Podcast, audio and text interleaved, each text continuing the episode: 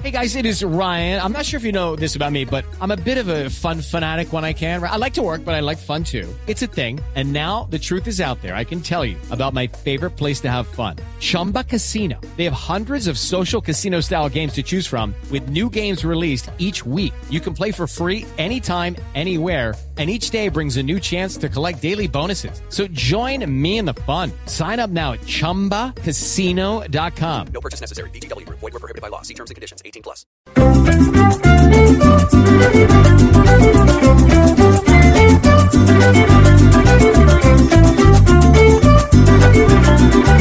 Yo, yo nací en esta ribera del Arauca vibrador.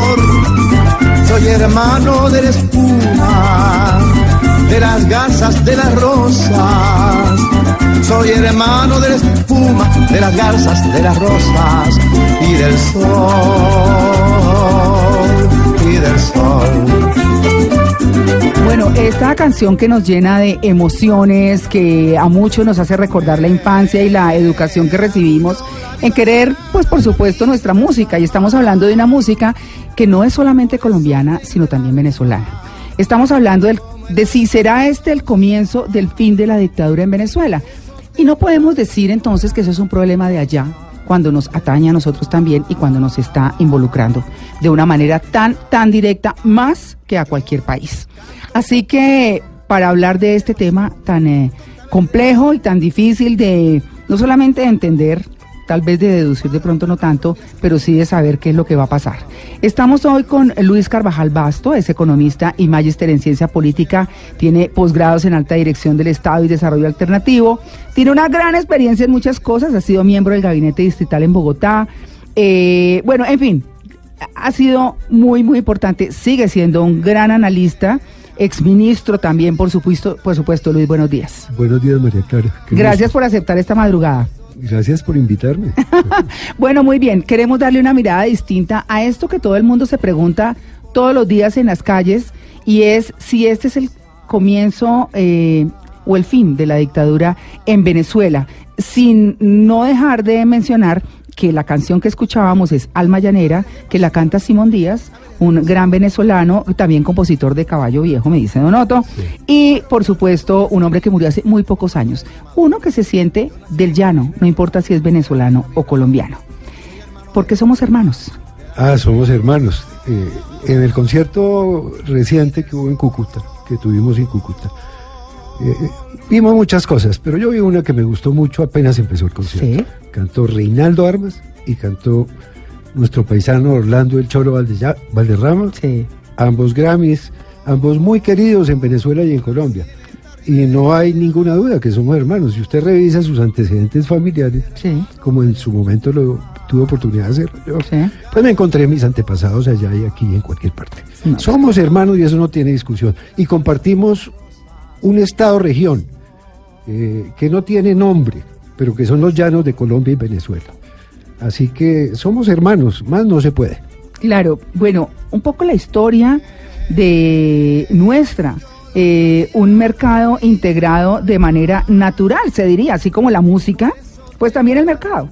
Sí, es que eso tiene Tito Livio Caldas, mm, a quien debiste conocer, claro. Mm, eh, presentó un concepto en su momento que agitó un poco el debate, digamos, económico en Colombia. Dijo, es que allá lo que hay es un Estado-región.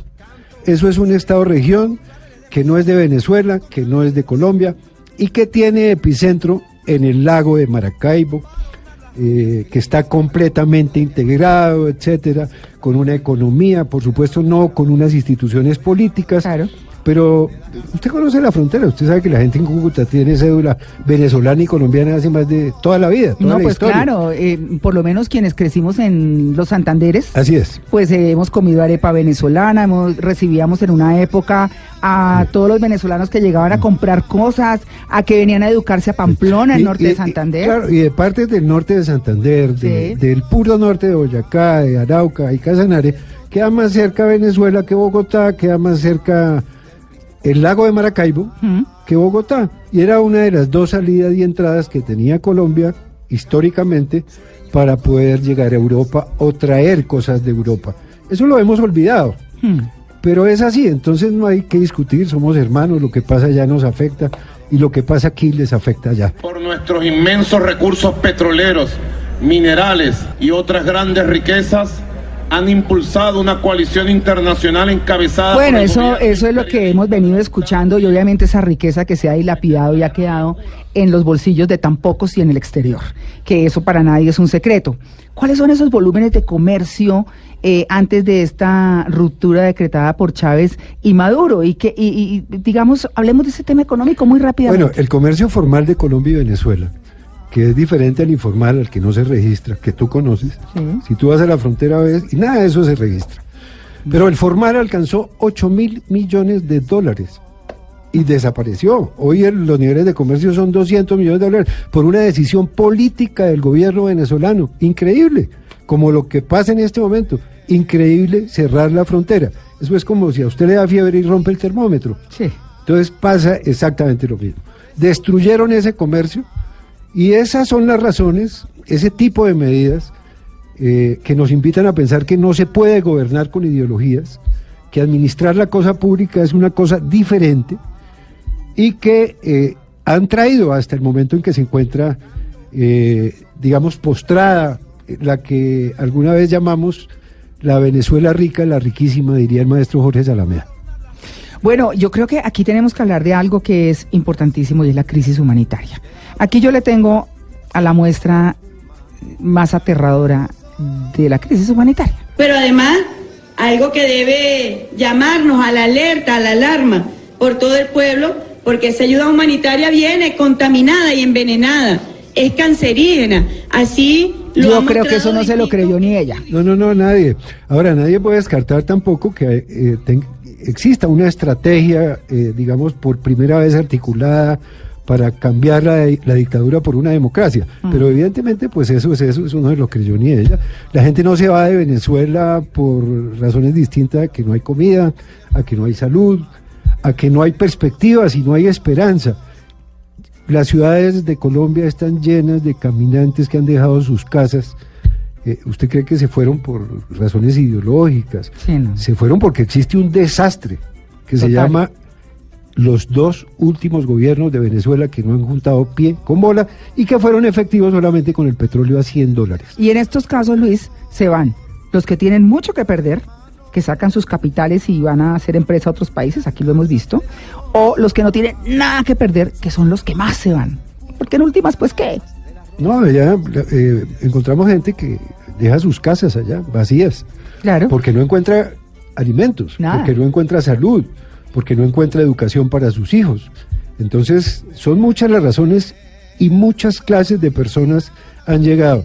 No olviden que son nuestros hermanos, María Mm, Clara, ese es el en punto. todo momento. Mm. Claro que esta cosa la empezó el amigo Maduro, que en algún momento sacó 350 mil colombianos de Venezuela, un fin de semana que amaneció de mal genio, Sí. creyendo que con eso iba a resolver los problemas. Mm. Igual que eh, cerrando la frontera iban a dejar de pasar alimentos a Colombia y entonces eso le sirvió de excusa en su momento. Mm. El desastre es total, la tasa de homicidios más alta del mundo tiene Venezuela, más de 80 por cada 100 mil habitantes al año. Eh, la inflación llegó al 2 millones por ciento. No, eso, eso es... el año pasado, o sea, eso, eso, eso no se puede medir, eso ya es de No, ni se ha visto. Yo creo que en, en ni- ninguna en parte ninguna del planeta. parte. Bueno, pero, pero le voy a hacer una pregunta que le- de pronto le va a parecer tonta, pero yo creo que vale la pena puntualizarla muy rápidamente antes de irnos. ¿Qué es una dictadura? Pues una dictadura es donde eh, existe un poder monolítico que gobierna, en este caso el poder de los militares en Venezuela representados por Maduro y que son quienes lo tienen atornillado al poder. No existen otros poderes, Sí. no existe libertad de información, no existe una justicia libre e independiente. Pero eso es como el drogadicto, ¿no? El que no quiere ver. Él tampoco cree que esté siendo dictador. Ah, no, pues es que son Sí. las artimañas que han usado, Sí. pero de eso podemos hablar más tarde, María. Clara. Bueno, entonces, le quiero poner, quiero tocarle un tema para cerrar este primer bloque. Eh, voy a ponerle la voz de una mujer que ha sido muy importante en la oposición en Venezuela. Aquí queda una sola ruta. Ni falsos diálogos, ni falsas simulaciones electorales. La ruta es Bueno, una estamos sola. escuchando a María Corina Machado y en alguna columna que escribí en algún momento decía que esa oposición nada que ver en Venezuela. O sea, Sí. eh, eh, o sea, no se ve ni unida, no eh, se murieron todo ese montón de muchachos y no pasó nada. Obviamente hay una gran corrupción en las Fuerzas Armadas y, y por supuesto pues que eso los eh, hace agarrarse más a, a su silla y a su mando y a, a toda esta dictadura de la que hemos estado hablando. ¿Qué pasa con esa oposición venezolana? Bueno, la oposición en primer lugar está silenciada. Allí no hay oposición porque no hay posibilidades de ejercerla. Eh, así que está silenciada. Usted vio lo que le pasó a Leopoldo López. por Sí. Y a muchos otros. Y Capriles se ha quedado callado. Miles de otros. Y no hay medios que puedan, eh, etcétera, porque estamos en una dictadura. Mm. Y también hay que decirlo que la actual dirigencia de Venezuela pues se ha puesto a tono con el desastre de su economía y con el desastre de su liderazgo. Eh, aunque no creo que Guaidó esté solo en esta empresa, pero eso podemos conversarlo más adelante. Eso lo hablamos en el segundo bloque. Luis, por supuesto, ya regresamos. Estamos en Blue Jeans de Blue Radio.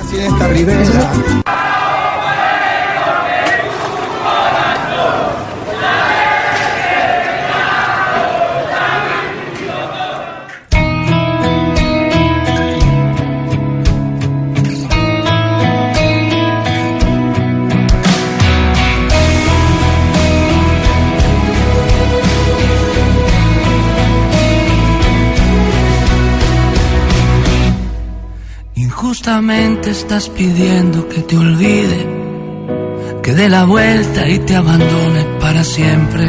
Pero pues, pues, por supuesto que el amor no puede ser ajeno en, en esto de, de la caos que hay en Venezuela. Todo sufre, no solo la economía, no solo la política, las relaciones también, las familiares y las... No, y el amor a lo que somos, a nuestro terruño, a nuestras Claro. casas, A todo, por donde supuesto. crecimos, de donde se han tenido que ir cuatro millones de venezolanos en los últimos dos años. Eso es justamente de lo que habla Ricardo Montaner en esta canción, que tiene que ver con el amor y que esa manifestación que escuchábamos al comienzo es lo que cantan siempre que eh, salen, eh, obviamente, a protestar. Gloria al bravo pueblo de Venezuela. Es el, himno. el himno de Venezuela. El himno de Venezuela. Sí, señor. Y esta canción, aunque ahora estés con él, y habla de una historia de amor, obviamente que se rompe por una persona que se va, y bueno, en fin, todo lo que ha pasado alrededor de esta situación. Hablemos ahora, Luis, para quienes están llegando a la audiencia de En Blue Jeans, esta es la segunda parte de nuestro especial de si este es el comienzo del fin de la dictadura en Venezuela. Y estamos con Luis Carvajal Basto, que es analista y exministro, para decirlo muy cortico. Y hemos hablado en la primera parte de la economía, de toda esa crisis humanitaria, de todo lo que ha pasado. Hablemos ahora entonces de si gobiernan las ideologías. No, pues se ha demostrado que no. O sea, aquí nadie quiere que existan pobres ni en Venezuela ni en Colombia. Claro, por supuesto. Pero sí existen modelos de administración. El de Venezuela ha sido un desastre.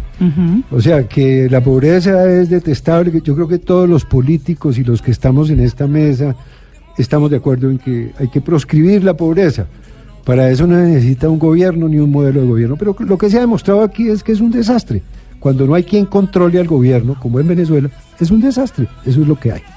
El día de ayer logramos algo sin precedentes en Venezuela. Logramos la coalición mundial más importante en torno a una justa causa, la ayuda humanitaria y la libertad de Venezuela. Queremos agradecer a todos los países del mundo. Bueno, Alemania, pues Gran- con todo este movimiento que ha habido y con eh, además eh, una crisis humanitaria tan difícil y un concierto gigante y más de más o menos 60 países respaldando a los venezolanos que no al actual gobierno y hay un gobierno interino, era la voz que escuchábamos que era, es la de Guaidó.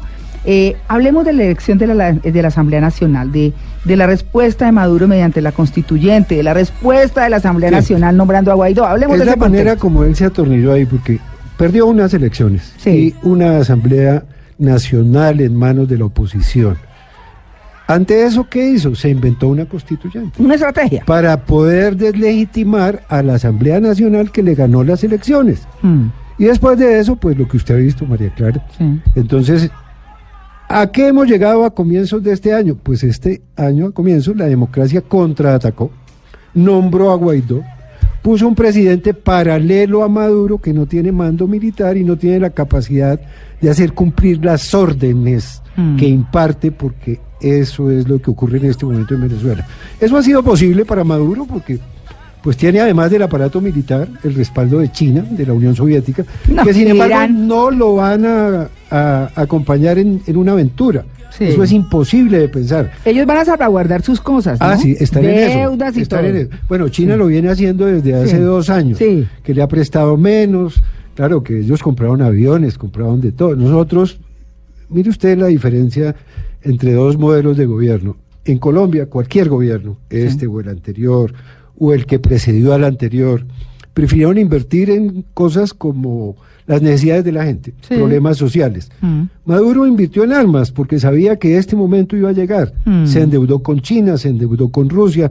Pero mire usted que la estrategia de Colombia con esto del Grupo de Lima, que le ha puesto como un detente, detente, pare aquí, le ha dicho el Grupo de Lima, eh, incluido por supuesto los Estados Unidos, que se ha desatado ahí una discusión acerca si Estados Unidos ha considerado o no. Quien conozca el gobierno de los Estados Unidos sabe que se caracteriza por no improvisar. El Departamento de Estado Están tiene armando. consideradas todas las opciones que se puedan presentar y en ese sentido pues es ingenuo pensar que no es así. No tenemos ningún espíritu belicista, pero no dejaremos en ningún momento de denunciar ningún atropello de ninguna dictadura porque Bueno, estábamos solamente- hablando justamente de armas y de cosas y el presidente Duque ha sido muy claro en su posición y si se quiere ha liderado todo este movimiento porque, pues por supuesto, somos los primeros afectados. Sí. Pero, pero esta postura de Colombia y los escenarios considerados por Estados Unidos, eh, ¿qué? También tenemos la libreta del señor Bolton. O sea, hay muchas cosas ahí alrededor de toda esta Sí. situación. Sí, porque eso sin duda es un escenario que el gobierno de los Estados Unidos ha considerado. Es una cosa que puede ocurrir, porque aquí nadie sabe qué puede ocurrir si un fin de semana o cualquier día el señor Maduro se levanta de mal genio y arma un gran problema. O cualquiera persona lo provoca ese gran problema y se vienen una serie de reacciones que son difíciles de prever. Pero lo que sí se sabe es que Colombia tiene un respaldo monolítico de un grupo de países vecinos y amigos, el respaldo de la OEA y también el respaldo del gobierno de los Estados Unidos. ¿Usted sabe quién era uno de los presidentes más impopulares en Colombia hasta septiembre del año pasado? Pues, mm, uno de los presidentes, Presidentes Ah. mundiales. Pues le voy a decir, su amigo, mi eh, amigo. su amigo Donald Trump.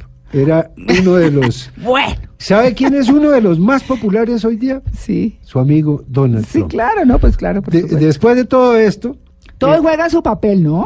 y ha habido Sí. un cambio impresionante en la evolución de la opinión pública colombiana que me deja, que me llama la atención, eh, porque no he podido profundizar en eso. Un 45% de colombianos, de acuerdo a la última encuesta de Gallup, está de acuerdo con que exista una solución o una invasión Salida. militar a Venezuela. Eso no lo habíamos visto, no lo deseamos Mm. y siempre será inimaginable combatir o ser combatidos por nuestros hermanos. Imposible de pensar. Nosotros tenemos que solicitarle a Almagro que renuncie a su condición de secretario general de la OEA por indigno, por miserable. ¿Por qué no hay problema para la OEA? Bueno, ahí estábamos oyendo a uno de los eh, grandes del poder detrás de Maduro en Venezuela, que ya no está tan detrás porque está paseando el país, eh, echando discurso y peleando y insultando y de todo, todo lo que hacen ellos. Pero este hombre que es Diosdado Cabello, eh, por supuesto, no es el único. Se habla, por supuesto, del poder militar. Se han hecho publicaciones de mm, militares eh, que justamente están por debajo porque manejan todo el dinero, porque manejan las armas, porque manejan el eh, todo el tema del cartel de los soles. Bueno, en fin. Pero hay otro que es el más grande de los que hay detrás del poder de Maduro. Понимаем и знаем, что ситуация в Венесуэле остается сложной. Поддерживаем Este es monito, no tan alto, flaquito. Era de la KGB. era de la KGB, no tiene cara de yo no fui, pero es mucho. Sí, Estamos hablando de Vladimir Putin, que es el primer ministro Sí. eh, ruso, por supuesto. Y ahí yo le preguntaría, ¿estos?